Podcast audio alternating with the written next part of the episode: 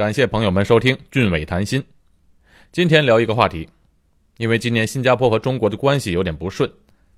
先是在中国南海问题上，国内的一些媒体对新加坡的负面报道有些激进，有些文章也不是这么客观，可能也是为了抢头条吧。后来又发生了《环球时报》和新加坡驻中国大使又有一些争论和龌龊。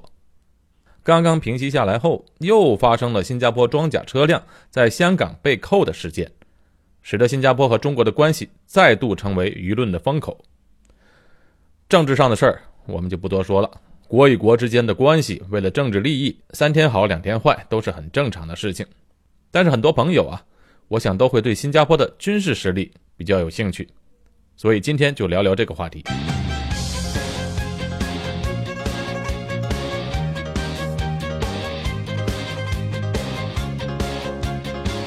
说新加坡的军事实力强，那也是相对而说，因为新加坡的军事实力是相对于东南亚其他国家来比是比较强的，但是绝对不能和大国比。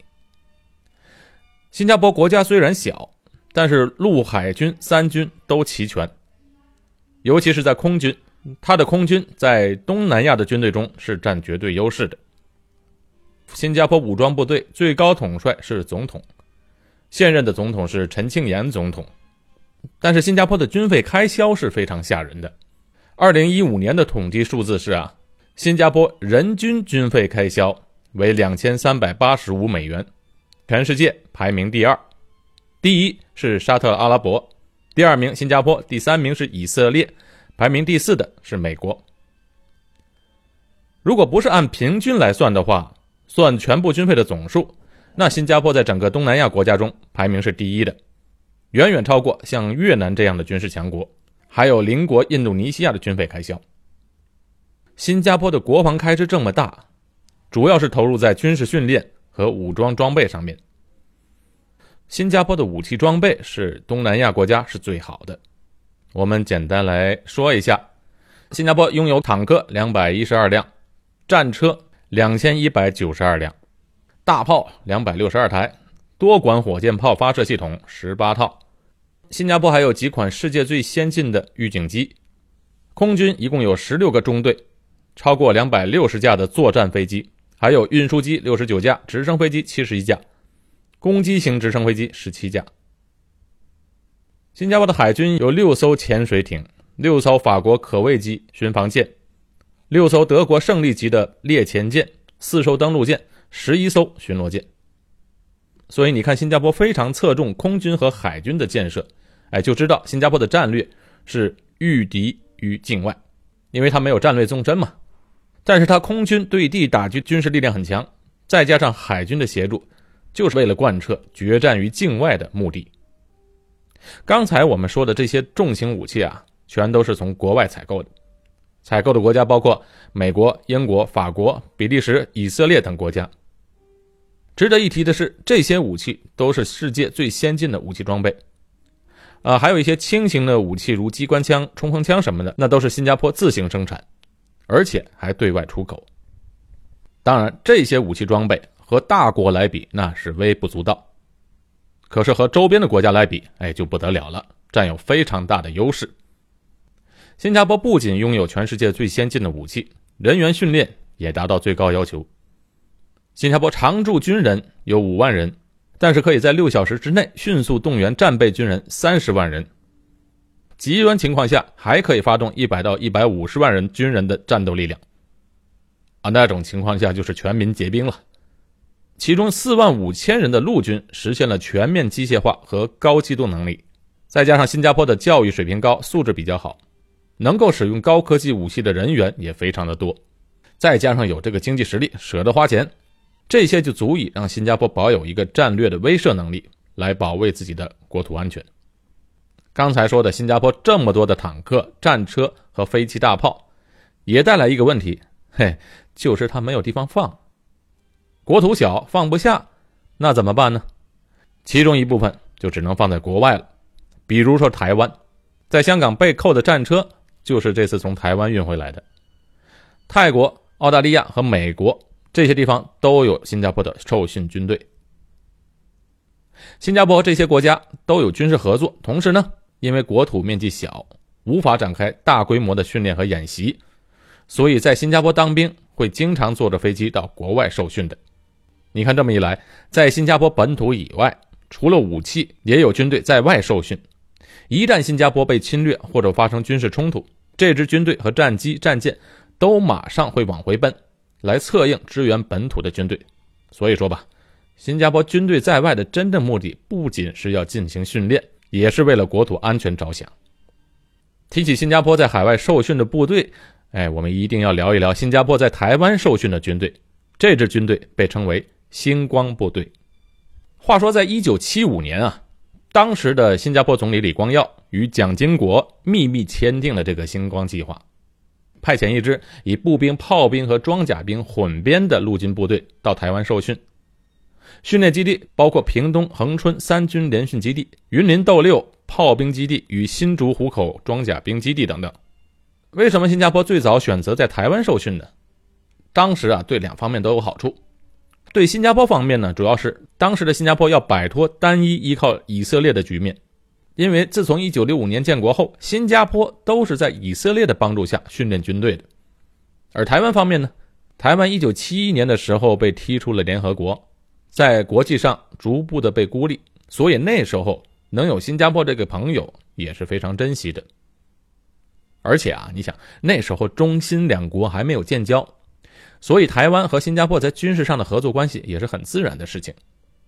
但是十五年之后，一九九零年，新加坡和中国建交之后呢，那台湾当时和新加坡的军事合作是三方面都清楚的事，也是在新中建交时得到谅解。或者说默许的事情，所以这就是这次新加坡装甲车被扣的事件。新加坡外交部长维文特别强调了这一点。星光部队在台湾受训，后来逐渐的扩展到了海空军。两千零一年，新加坡和台湾对星光计划达成新的协议，除了过去就有的传统部队，包括新加坡主力战车与英式防空导弹等单位，也移到台湾训练。近些年来啊，新加坡陆续与其他国家签订军队海外受训的计划，包括美国、法国、澳大利亚、文莱和泰国等国家。因此，星光计划对新加坡的重要性，它不像以前这么重要了。中国甚至一度向新加坡招手，表示愿意提供海南岛当做训练基地。据说，新加坡的军官也曾经前往勘定场地，但是在美国的反对下，星光计划在台湾还会继续存在一段时间。但是我觉得，新加坡会在不久的将来逐渐退出在台湾受训的机队，因为毕竟和台湾搞这个军事合作，对于和中国的关系会受影响。再说，已经有这么多的国家持开放的态度，愿意新加坡的军队去他们的国家训练，那何必再去台湾呢？有一点比较有意思的是，新加坡的军队无论被派到哪个国家，还都非常受欢迎。为什么呢？一个是因为新加坡军人素质比较高，纪律严明。没有出现某些国家扰民或者像美国大兵们犯罪的情况发生。军人们其实也都是刚从学校毕业的学生们，不会出乱子。再有，新加坡的军队比较有钱，军费高嘛，所以军人的军饷和伙食费的待遇都非常的好。你想，这么多人到了当地训练的地方，军事训练肯定不是在大城市嘛，通常说是在比较偏远一点的地区。所以，这么大规模的采购对当地的经济是非常有帮助的。再加上军人假期、休息天出来消费，也带动了当地各行各业的经济。有一个朋友就和我说过：“新加坡这么小，干嘛养军队呀？你看人家瑞士多好，中立国，你不去欺负别人，别人也就不会欺负你了嘛。”其实他的言外之意我也知道，新加坡这么小的面积。一点战略纵深也没有，怎么打？不像当年中国抗日，你日本人再厉害，到了中国这么大的国土，也是力不从心。你进来我们就退，一直退到大西南，慢慢跟你打。新加坡呢，没有这个条件。这么小的国土，你只要打一场败仗，就会全面崩溃，因为无处可退嘛。国土虽然小，就更要加强自己的军事实力。当遇到战争时，尽可能的把战线拉在新加坡本土以外的地方。至于说中立国，中立国也不是说出来的。你说你是中立国，人家就不打你了吗？二战时期的比利时也是宣布中立的，德国人管你中立不中立，我需要这块地方，我照样打。本来战争就是你死我活，谁和你讲道理啊？再说瑞士，瑞士的中立实际上它是武装中立，瑞士也是全民服役的国家，每个成年男子也是一定要当兵的。而且瑞士人历史上就是一个能征善战的民族，要不怎么瑞士军刀这么出名呢？人民特别的骁勇善战，再加上瑞士的地形极为复杂，有天然的天险，所以他才能有资格宣布自己中立。我不打别人，但是你也别惹我，你一旦惹我，你会死得很难看。这就好像核武器，拥有核武器的国家其实都不是为了真正使用这个武器。而是有这个武器作为一个威慑的手段，反而能给自己带来和平。新加坡是个弹丸小国，不可能有核导弹这种终极武器作为威慑手段，那他怎么办？他只能从武器装备和人员的训练方面下手。李光耀就曾经比喻新加坡是一只毒虾，有毒的虾。他说：“我们虽然很弱小，但是你要想咬我一口，还是要掂量掂量，因为你一旦咬过来，是要付出惨痛代价的。”所以，新加坡的军事建设非常重视在武器的质量和训练，以此作为一种威慑。新加坡在国防方面投资有多少呢？开支非常大。新加坡在国防的投资数额占到新加坡每年 GDP 的百分之四，教育支出占了百分之三点多。所以，新加坡国防和教育方面都是非常舍得花钱的。提到这国防的支出啊，李光耀就曾经非常羡慕香港。他说：“我们每年都要拿出百分之四的收入来维持我们的家园安全，可香港呢？这笔经费完全由中央政府担负，省下的钱可以做很多事情。可是我们来看香港，好像有点不感恩，经济走下坡，政治上又这么乱。哎，不提他了。某种程度上来讲，新加坡的地理位置有点像以色列，周围都是穆斯林国家，都是被外族包围的国家。”而且周围的国家都是虎视眈眈的看着你。网上经常有人拿新加坡的军事实力和台湾做对比，有人说台湾实力比较强，有人说新加坡比较强。照我看呢，新加坡还是不能和台湾来比的，毕竟台湾是一个有着三千万的人口。但如果能把新加坡的军事实力和台湾来相提并论的话，那说明新加坡确实是拥有比较强大的军事力量。因为新加坡的公民才三百多万人，加上永久居民一共才四百万人，所以这样的军事实力和装备足以达到新加坡所期望，就是在军事上的威慑能力。说到这里啊，我有点感慨：我们华人在中国大陆以外能够建立一个以华人为主体的国家，太不容易了。历经了千辛万苦，几代人建立起来的基业，如果没有一支有效的军事力量来保证的话，那简直就像一只肥羊羔，任人宰割。尤其新加坡是处在一个战略地理位置非常重要的地方。打开地图来看看，新加坡周围都是穆斯林国家，离着我们华人的地区大陆和台湾这么远。五六十年代的时候啊，东南亚的政治情况非常的不稳定。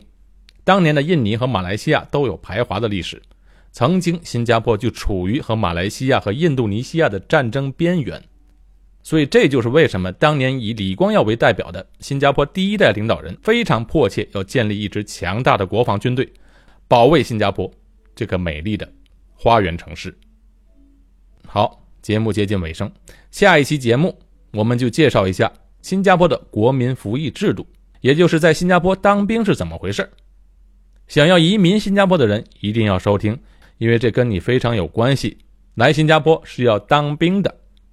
好，我是高俊伟，在新加坡为您制作这期节目，我们下期见。